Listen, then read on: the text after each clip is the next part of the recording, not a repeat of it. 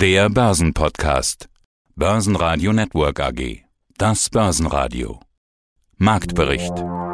Im Studio Sebastian Leben und Peter Heinrich. Außerdem hören Sie zur Charttechnik von DAX, Münchner Rück und Allianz Kapitalmarktanalyst Christian Henke von IG, zu den Quartalszahlen von Bertrand, CFO Markus Ruf, zu den Quartalszahlen von QBeyond, CEO Jürgen Herrmann, zu den Quartalszahlen von Holiday Check, CFO Markus Scheuermann und zu den Zahlen von All for One, CFO Stefan Land. Sie hören Ausschnitte aus Börsenradio-Interviews. Die ausführliche Version der Interviews finden Sie auf börsenradio.de oder in der Börsenradio-App. Neues Allzeithoch im DAX zu Wochenstart? Fast, aber eben nur fast. Er blieb den gesamten Montag unter der 15.800, Schlusskurs 15.745 Punkte, minus 0,1 Prozent. Es fehlt nicht viel, aber es fehlt eben noch was. Der ATX in Wien schloss mit plus 0,1 Prozent und 3.577 Punkten. Der Dow Jones startet die Woche mit kleinem Minus. Guten Tag, meine Damen und Herren. Mein Name ist Christian Henke. Ich bin Senior Market Analyst bei IG in Frankfurt. Lassen Sie heute uns über Chartanalysen sprechen. Über den DAX und über die drei großen Versicherer, die wir in Deutschland haben. Starten wir mit dem DAX selber. Der DAX kurz vor einem Allzeithoch oder haben wir es vielleicht schon erreicht? Wo steht der DAX jetzt zum Zeitpunkt des Interviews? Ja, der DAX liegt aktuell bei gut 15.737. Das heißt also, gestern hatten wir schon die beiden Allzeithochs bei 15.806 und das jüngste Rekordhoch bei 15.816 vom 13. Juli ja in Sichtweite. Wir sind aber gestern nur in der Nähe dieser Höchststände gekommen und was wir hier im Chartbild des deutschen Leitindex sehen, ist ein sogenanntes Doppelhoch. Das heißt also, wir haben die zwei Kursspitzen bei 15.806 und 15.816. Die liegen also, man kann sagen, fast auf einer Höhe und das ist eine sogenannte Umkehrformation. Mit anderen Worten, schafft der DAX es nicht, diese beiden Hochs, dieses Doppelhoch letztendlich zu bezwingen, am besten natürlich auf Schlusskursbasis, ja, dann besteht schon die Möglichkeit, dass wir vielleicht auf absehbarer Zeit eine Korrektur sehen.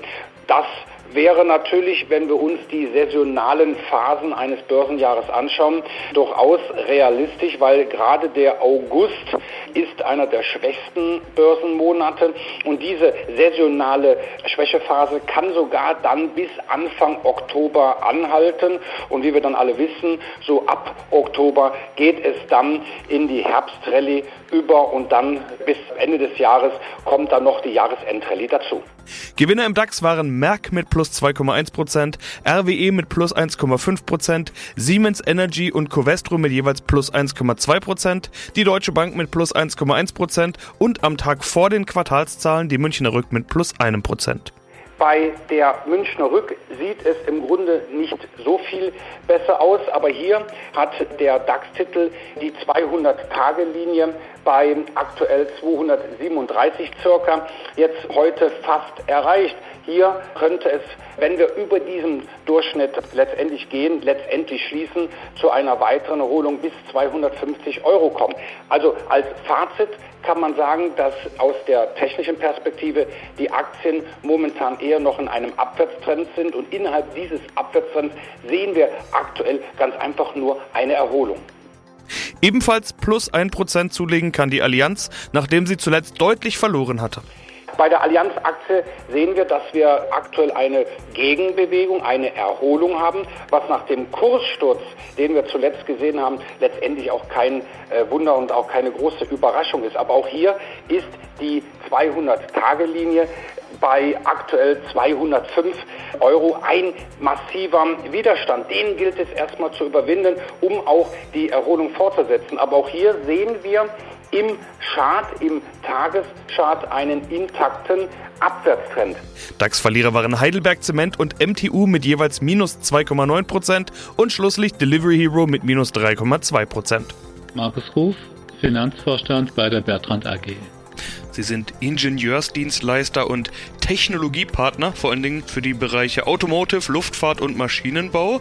Das sind ja alles Branchen, die von der Corona-Krise schwer getroffen wurden, aber in den Quartalszahlen jetzt glänzen können. Das heißt, diese Erholung, die man erhofft und herbeigesehnt hat, die sieht man zumindest in den Zahlen ihrer Kunden. Das hatte sich abgezeichnet und sie hatten in unserem letzten Interview im Mai von Budgets am Horizont gesprochen. Sind diese Budgets denn bei Ihnen angekommen? Ihre Gesamtleistung wächst in Q3 um 4,3 Prozent. Ich also mal so rum, wie viel Budget ist noch am Horizont und wie viel ist schon in Ihren Auftragsbüchern? Ja, insbesondere sehen wir gerade ein hohes Volumen an Angebote bei unseren Kunden.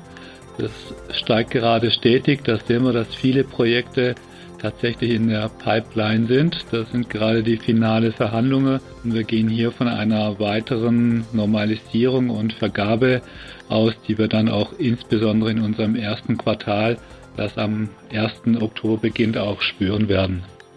Ja, jetzt haben Sie schon angesprochen, dass Sie ein verschobenes Geschäftsjahr haben. Nach neun Monaten liegt die Gesamtleistung bei 631 Millionen Euro. Im Vorjahr waren es rund 714 Millionen. Aber Stichwort verschobenes Geschäftsjahr, da sind ja auch noch richtige volle Corona-Lockdown-Quartale jetzt mit drin. Und wir sehen ja den Trend der Erholung. Können Sie denn im laufenden Q4 noch aufholen? Was erwarten Sie? Also erstmal ist natürlich völlig richtig, wir sind letztes Jahr ohne Corona-Impact ins Geschäftsjahr gestartet. Dieses Jahr natürlich hinkt da der Vergleich ein Stück weit. Wir sehen jetzt aber auf Quartalsebene eine Normalisierung und gehen auch davon aus, dass wir im vierten Quartal mit 65, 66 Arbeitstage, das ist immer ein sehr starkes Quartal von Bertrand, da eine weitere Erholung im Vergleich zu dem Vorjahresquartal sehen werden. Geholfen hat ihnen, Zitat, die konsequente Ausrichtung auf den Markt. Was bedeutet denn das, beziehungsweise auf was waren sie denn davor ausgerichtet, wenn nicht auf den Markt? Da waren wir natürlich auch auf den Markt ausgerichtet. Wir haben nur unsere Organisationsstruktur noch stärker auf den Markt konzentriert. Das heißt, mit der Überschrift alle Leistungen für alle Kunden haben wir in einer neuen divisionale Struktur unsere Kompetenz und Kapazitäten gebündelt und damit ein noch klares technologisches Profil für unsere Kunde entwickelt und sind hiermit auch quasi in der Lage, noch größere Projekte über einzelne Standorte hinweg für die Kunden darzustellen. Einen wunderschönen guten Morgen. Mein Name ist Jürgen Hermann und ich bin der CEO der Cobion AG. Suchen wir doch mal ein Beispiel. Wie funktioniert Cobion? Also angenommen, ich komme zu Ihnen, ich bin mittlerer Mittelstand, produzierendes Gewerbe. Ich bitte um Beispiele. Wie bringt QBeyond dann meine mittelständische Firma in die Cloud? Das ist ja eine Vielzahl von Abteilungen und Vorgängen. Da braucht man ein bisschen vielleicht SAP für ERP, Microsoft für die Planungsabteilungen und dann wieder ein anderes Team von Ihnen für IoT, also die, die dann die Maschinen digitalisieren.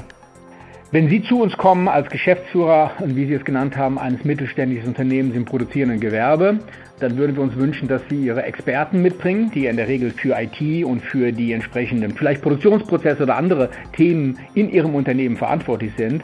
Und natürlich steht zu Beginn eine kurze Analyse, wo Sie mit Ihrem Unternehmen, also unsere potenziellen Kunden, denn stehen. Und dann erarbeiten wir für Sie ein Konzept, wie man Schritt für Schritt, und das ist ganz wichtig, dass es nie von einem Schlag äh, aufs nächste jetzt in, in, in, die Cloud geht. Das kann man natürlich tun, birgt aber größere Risiken. Von daher gesehen analysieren wir das Schritt für Schritt und das beginnt dann mit den verschiedenen Applikationen, die Sie haben, die wir in die Cloud überführen, dass Sie vielleicht, sofern Sie noch eigene Rechenzentren haben, diese Daten bei uns gespeichert werden und wir so sukzessive Aufgaben übernehmen. Und dazu gehören natürlich auch innovative Projekte, die im Bereich Anbindung der Maschinen im IoT-Umfeld liegen.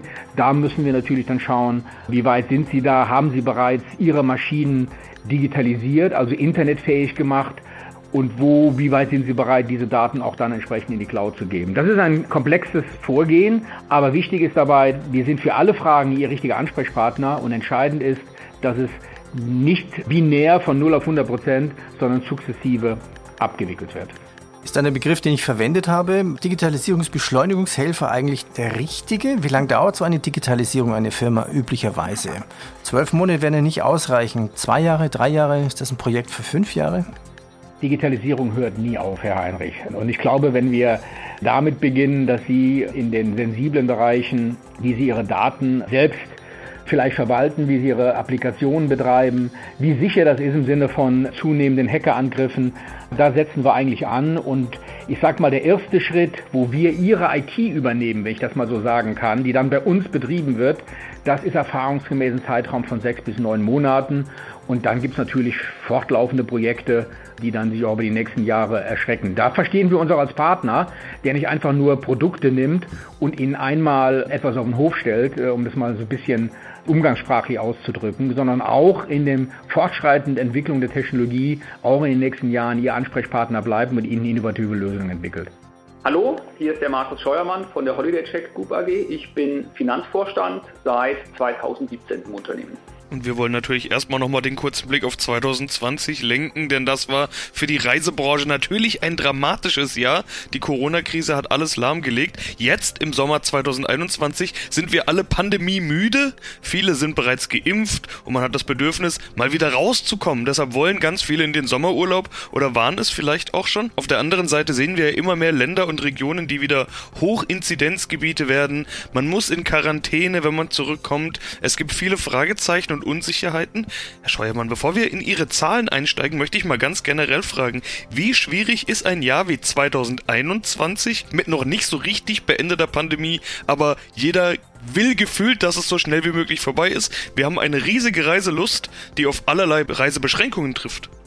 Ja, also man, man merkt sehr deutlich, dass die Leute große Lust haben zu reisen und das Gute ist auch für uns, aber auch für alle anderen Marktteilnehmer, dass die Leute, wenn sie können, auch tatsächlich reisen. Was haben wir gesehen? Wir haben gesehen, dass natürlich das erste Quartal bis Mitte, Ende Mai de facto noch sehr stark gekennzeichnet war vom Lockdown. Man hat ja schon fast wieder verdrängt, wie lange wir eigentlich im kompletten Lockdown waren. Was man dann aber sehr deutlich gesehen hat, war mit Lösen diversester Reisebeschränkungen, dass wir einen riesen Run auf die Urlaubsgebiete gesehen haben. Es gab zeitweise Mitte Juni Buchungsvolumina, die deutlich über dem Vorkrisenniveau waren, was ein gewisser Nachholeffekt wahrscheinlich auch war was einfach Leute, die wollten einfach erstmal buchen und irgendwo rausgehen. Das Ganze hat nochmal jetzt mit Delta-Variante und anderen Sachen nochmal einen ordentlichen Dämpfer erlebt, aber, und das muss man sehr deutlich sagen, die Leute wollen weiterhin reisen. Und wenn man sich anschaut, das Verhältnis so zwischen wie viel wird es eigentlich doch wieder rausstorniert wegen Delta zu wie viel wird eigentlich abgereist, dann muss man ganz klar sehen, der Großteil aller Reisen wird abgereist. Und wenn man sich einfach auch die Hochinzidenzgebiete anschaut und die Beschränkungen, mit denen ein Urlauber rechnen muss, für alle Geimpften Kinderlosen ist es überhaupt kein Problem. Die können eigentlich im Moment hinreisen, wo sie wollen, müssen dann im Zweifel bei der Rückkehr noch ihren elektronischen äh, Einreisebeleg einreichen. Mit Kindern unter 12 ist es genauso unproblematisch. Ich glaube, die einzigen Gruppen, die ein bisschen Probleme bekommen könnten, sind A, ungeimpfte und Familien mit etwas älteren Kindern, die noch nicht geimpft sind. Aber das mal so zusammengefasst sieht man schon, der Großteil der Bevölkerung kann relativ einfach reisen. Es ist immer noch mit ein bisschen Beschränkungen versehen, das muss man auch natürlich sagen. Aber die tun das auch und wir sehen einfach bei, äh, bei den Abreisequoten, dass viele von den Buchungen, die jetzt dann Juni, Juli getätigt wurden, auch sehr konsequent und sehr kurzfristig auch abgereist werden. Das ist ein sehr positives Signal auch für uns, weil jede Reise, die auch tatsächlich stattgefunden hat, die ist einfach für uns natürlich auch Umsatz und wird nicht mehr rausstorniert. Und dennoch muss man sagen, noch lange ist diese Geschichte nicht vorbei und auch die Folgen dieser Pandemie. Deshalb muss man mal eine ganz große und wichtige Frage stellen. Überleben die Reiseunternehmen das überhaupt? Sie sind ja kein Reiseunternehmen, sie sind Online-Reiseportal, aber wenn es keine oder wenige Reisen mehr gibt, dann leiden natürlich auch Sie darunter. Ihr Kapitalbedarf, den haben Sie Anfang des Jahres ja mit einer Kapitalerhöhung bedient. 48 Millionen Euro haben Sie damit eingesammelt. Sind Sie damit eigentlich abgesichert? Muss man sich keine Sorgen um Sie machen? Ich würde sagen, ja. Versprechen kann man es nie und wenn diese Krise uns noch mehrere Jahre begleiten sollte, dann haben wir auch da ein Problem. Aber wenn man sich anschaut, wir hatten Ende des zweiten Quartals zum 30. Juni einen Cashbestand von 62 Millionen. Wenn man mal dann noch ein paar Sachen bereinigt, wenn man sagt, was, wir haben noch ein Darlehen in der Schweiz, ein sogenanntes Covid-Plus-Darlehen, Darlehen mit einer Staatsbürgschaft dahinter ist. Ist im nächsten Jahr, September, in der ersten Tranche fällig. Äh, das sind eine Höhe von ca. 13 Millionen. Und wir haben auch schon Anzahlungen von unseren Kunden erhalten. Das heißt sowohl von den Reiseveranstaltern, die wir schon vermittelt haben, als auch von unserem eigenen Reiseveranstalter, der Holiday Check Reisen, wo auch schon Kunden angezahlt haben. Das sind auch nochmal so 10, 12 Millionen Euro in etwa, die man potenziell abziehen müsste, wenn man wirklich auf Net Cash schauen möchte. Und dann muss man sagen, also auch die Net Cash Betrachtung, mal alles an Verbindlichkeiten oder Drohverbindlichkeiten mal rausgenommen, haben wir noch einen Net-Cash-Bestand von 38 bis 40 Millionen. Und da würde ich sagen, gegeben dessen, was wir auch jetzt dieses Jahr gesehen haben, was wir an Operating Cashflow haben, fühle ich mich relativ gut aufgestellt, dass wir, selbst wenn eine Lambda-Variante um die Ecke kommen sollte, das noch sehr gut durchstehen werden, auch wenn ich nicht glaube, dass wir wieder in so einen kompletten Lockdown verfallen sollten. Aber selbst wenn es der Fall sein sollte, sind wir, meine Hypothese, eines der Reiseunternehmen, die vermutlich da am besten noch durchkommen. Mein Name ist Stefan Land, ich bin der CFO der All for One Group SE. Ihre Ziele für 2022, 2023 haben Sie mitgeteilt. Umsatz 550 bis 600 Millionen Euro, EBIT größer 7 Prozent. Die Pandemie könnte das allerdings noch verzögern. Diesen kleinen Hinweis gibt's mit dazu. Da habe ich erstmal gedacht, oh, oh, 2022, 2023, rechnen Sie denn tatsächlich damit, dass es bis 2023 noch Pandemieverzögerungen geben könnte? Wird sich das so weit dehnen? Was Sie eben genannt haben, haben wir vor einem Jahr gesagt, als die Pandemie begonnen hat. Also ich glaube im April oder im Mai haben wir gesagt, dass unsere Mittelfristplanung 2022, 2023 sich wohl etwas verschieben wird. Das bleibt auch weiterhin so, weil die Pandemie hat uns jetzt dann etwa 15 Monate in unserem Geschäft gekostet oder, oder Verzögerungen gekostet. Jetzt sind wir dabei, nach vorne zu schauen mit der neuen Substanz, die wir jetzt haben. Wir gehen gerade durch einen aufwendigen Bottom-up-Prozess in der Firma durch und werden uns dann sicherlich in den nächsten Monaten, wenn es so gut bleibt, wie es sich jetzt ankündigt, ähm, auch wieder positionieren zu einer Mittelfristplanung, zu einer Marge und auch zu einem Umsatzvolumen. Also diese alte Zahl von 550 bis 600 Millionen in 2022, 2023 werden wir nicht mehr ganz schaffen aufgrund der Pandemie. Aber wir werden das sicherlich relativ bald kommunizieren, was wir schaffen und wie es dann auch weitergeht. Da sind wir sehr zuversichtlich. Aber mal ganz abgesehen von den genauen Zahlen, die Ziele sind ja klar definiert. Wachstum, verbesserte Margen, das ist die Marschroute, das sind die Ziele. Wie erreichen Sie das? Sie haben jetzt gerade gesagt, es gibt verschiedene Prozesse, durch die Sie gerade gehen. Was sind denn die Ziele bzw. die Stellschrauben, an denen Sie arbeiten? Ja, wir sind ja in zwei Segmenten aufgeteilt, wie wir das Geschäft führen. Im Core-Segment wird viel mit der Migration zu tun haben, also mit Conversion 4. Hier gilt es, den Automatisierungsgrad zu erhöhen, die Effizienz in den Projekten jetzt zu erhöhen für diese ganzen Migrationsprojekte in den nächsten Jahren. Wir müssen ja den gesamten Stammkundenbereich umstellen und es gibt auch sehr, sehr viele neue Kunden, die natürlich genau deswegen jetzt zu uns kommen. Das wird zu und soll zu erhöhten Margen führen. Und auf der anderen Seite im Segment LOB, also in den Lines of Businesses, in den Fachbereichslösungen, sieht man heute schon, dass wir angefangen haben zu skalieren. Wir haben jetzt nach neun Monaten eine EBIT-Marge von 6,8 Prozent erreicht. Das ist wieder deutlich über Vorjahr. Auch wenn wir noch ein bisschen Pandemie-Einfluss drin haben. Und die Subscriptions, die wir dort machen, also die Abo-Modelle für die verschiedenen Fachbereichslösungen, helfen uns, hier weiterzukommen, Skalierungspotenziale zu nutzen. Und wir werden in diesem Bereich sicherlich auch in den nächsten Jahren die Marge dadurch weiter erhöhen können.